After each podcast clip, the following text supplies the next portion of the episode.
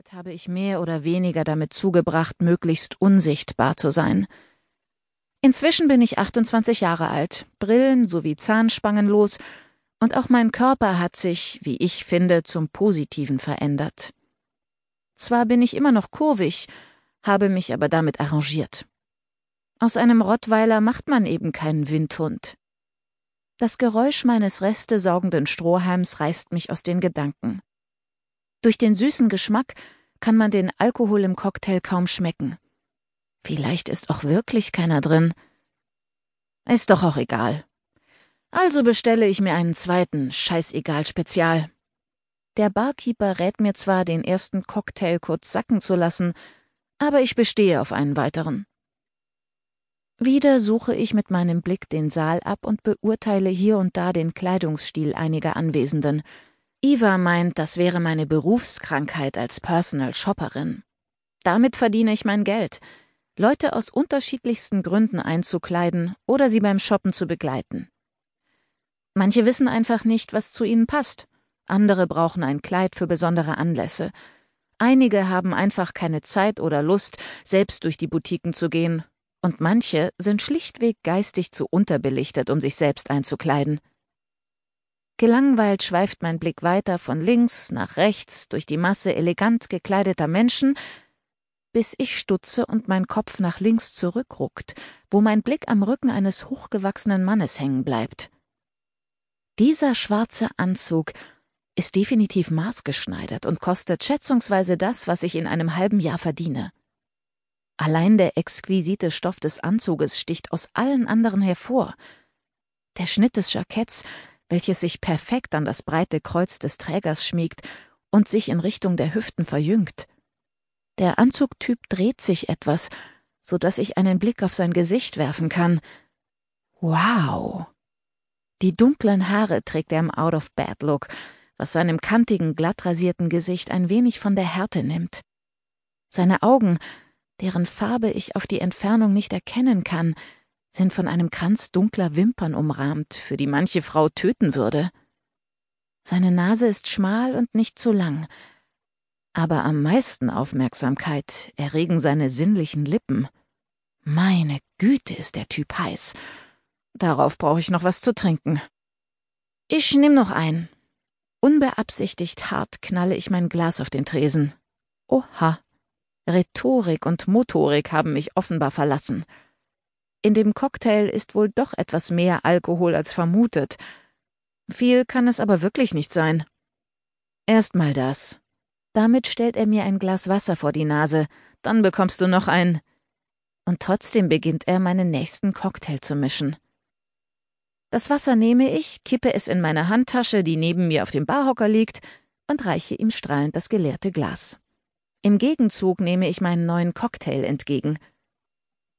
Wieder der Menge zugewandt, steht der Anzugtyp noch immer in der Menschentraube, die um seine Aufmerksamkeit buhlt. Obwohl er freundlich mit ihnen zu reden scheint, liegt ein distanzierter, fast arroganter Ausdruck auf seinem Gesicht. Aber so ist es doch immer, oder? Schöne Männer wissen für gewöhnlich auch, dass sie schön sind, und das macht sie zu den schlimmsten Exemplaren überhaupt. Gerade will ich mich wieder umdrehen, da trifft mich sein Blick. Ungewollt läuft mir bei der Eindringlichkeit seines Blickes eine Gänsehaut über den Rücken, und ich will mich ertappt abwenden. Ein noch größerer Teil in mir will aber genau das nicht, und so starre ich in gleicher Intensität zurück. Wenn das mal nicht meine Chance ist. Mutig, vom natürlich kaum vorhandenen Alkohol, lasse ich meine Zunge hocherotisch über meine Lippen fahren, beiße mir mehrfach auf die Unterlippe und spiele mit meinen Haaren. So habe ich es gelesen, und offenbar funktioniert es ja auch. Er kann den Blick kaum von mir lassen. Autsch! Sofort breitet sich der Geschmack von Eisen in meinem Mund aus. Mit den Fingern ertaste ich die brennende Stelle meiner drangsalierten Lippe und sehe das Blut an meinen Fingerspitzen.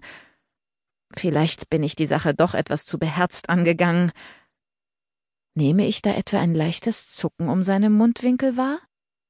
Plötzlich lässt mich ein schluchzender Aufschrei von links aufschrecken. Oh nein, George! Was ist denn mit meiner Louis Vuitton passiert? Was für eine Riesensauerei. Plastic Girl hebt ihre Handtasche an, die in einer Pfütze aus Wasser steht und eine tropfende Spur hinter sich herzieht. Ob die arme Frau überhaupt noch mit den Augen klimpern kann? Ihr Gesicht sieht aus, als würde es in drei Hälften zerreißen, sollte sie es versuchen. Das ist wirklich desaströs. Haben Sie vielleicht gesehen, wie das passiert ist? fragt besagter George an mich gewandt. Mein Blick wandert auf den anderen Hocker neben mir, auf dem meine trockene und zum Verwechseln ähnliche Handtasche steht. Ups. Ich schüttele den Kopf und drehe mich weg in Richtung Bar, hinter der der Keeper mich mit hochgezogenen Augenbrauen tadelnd ansieht. Da bist du ja. Ich such dich schon die ganze Zeit. Überglücklich über die Ablenkung freue ich mich, Iva zu sehen. Obwohl ich eigentlich sauer bin, dass sie mich hier die ganze Zeit allein hat sitzen lassen. Ich habe soweit alles. Nur der Hauptinvestor beantwortet keine Fragen. Wäre natürlich super gewesen, wenn nur ich ihn bei einem Interview hätte befragen können. Aber jetzt trinken wir erstmal was, hm? Ich hab schon mal ohne dich angefangen. Das merke ich. Was hast du denn getrunken, sag mal? Scheißegal. Wie bitte? Noch bevor ich meine schwere Zunge wieder in Wallung bringen kann, dreht sie mir den Rücken zu und überlässt mich wieder mir selbst. Müde und mit verschwommenem Blick starre ich auf mein schon wieder geleertes Glas. Ein noch und dann ist Schluss. Gerade will ich den Barkeeper zu mir rufen, da stellt er mir schon schmunzelnd ein neues vor die Nase. Meine Stirn müde auf dem Tresen abgelegt, höre ich Iva neben mir, wie sie auf schleimige Art und Weise jemandem Bitte, bitte, nur ein oder zwei Fragen stellen will. Bedauerlicherweise gebe ich keine Kommentare ab, Miss Smith, was mein Pressesprecher vor Beginn der Veranstaltung auch so angekündigt hat. Kommt die Antwort mit tiefer, souveräner Stimme. Bedauerlicherweise? Hilf dem armen Kerl, Eva, und zieh ihm deinen Kopf aus dem Arsch. Hab ich das jetzt laut gesagt? Wie bitte? Was haben Sie da gesagt? vernehme ich gerade gehörte Stimme direkt neben mir. Oh oh. Langsam hebe ich den Kopf mit der puckernden Stirn. Bestimmt habe ich dort nun einen roten Abdruck, streiche mir den Vorhang von Haaren aus dem Gesicht und sehe in zwei dunkelblaue, funkelnde Augen. Erschrocken atme ich ein. Scheiße, die Augen gehören zu dem heißen Anzugtypen. Noch bevor ich reagieren kann, wirft sich Iva zwischen uns, entschuldigt sich in meinem Namen bei ihm und zerrt mich von meinem Barhocker. Mit wackligen Beinen komme ich zum Stehen und teile Iva mit, dass ich nicht werde gehen können. Ohne es zu probieren, weiß ich es und halte mich wie eine Ertrinkende an dem vor der Bar verlaufenden Griff für Besoffene fest. Am liebsten möchte ich weinen. Der Pommespanzer rollt nicht mehr, jammere ich weil er stinkbesoffen ist. Ich werde alles, was sich in diesem Raum befindet, gnadenlos niederwalzen, einschließlich Ben, diesem kleinen Wurm.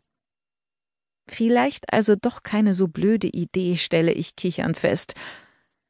Mein Blick sucht verzweifelt nach Iva, die den Barkeeper beschimpft, als plötzlich der Anzugtyp neben mir auftaucht. Darf ich? Damit deutet er auf mich. Ha! Wusste ich es doch.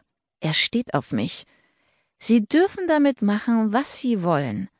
Dabei pendle ich mit dem Finger über meinen Körper. Vage bekomme ich noch mit, dass Iva sich prustend die Hand vor den Mund hält, als er mich schon auf seine Arme hebt.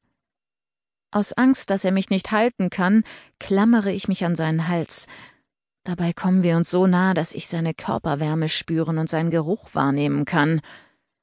Eine Mischung aus Lavendel, Leder und Whisky. Ein warmes Kribbeln durchströmt meinen Körper und sammelt sich zwischen meinen Beinen. Was passiert hier mit mir? Länger als angemessen bleibt mein Blick an seinen Lippen hängen, bevor ich ihm in die Augen sehe, in denen ich ein Funkeln zu erkennen glaube. Doch bevor ich es weiter deuten kann, unterbricht er den Blickkontakt trägt mich durch die Menge, die ihm wie selbstverständlich eine Schneise nach draußen freiräumt, wo er mich direkt auf dem Rücksitz eines Taxis absetzt.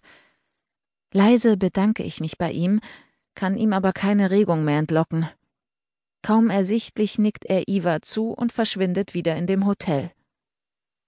Laut lachend fällt Iva neben mir auf die Rücksitzbank.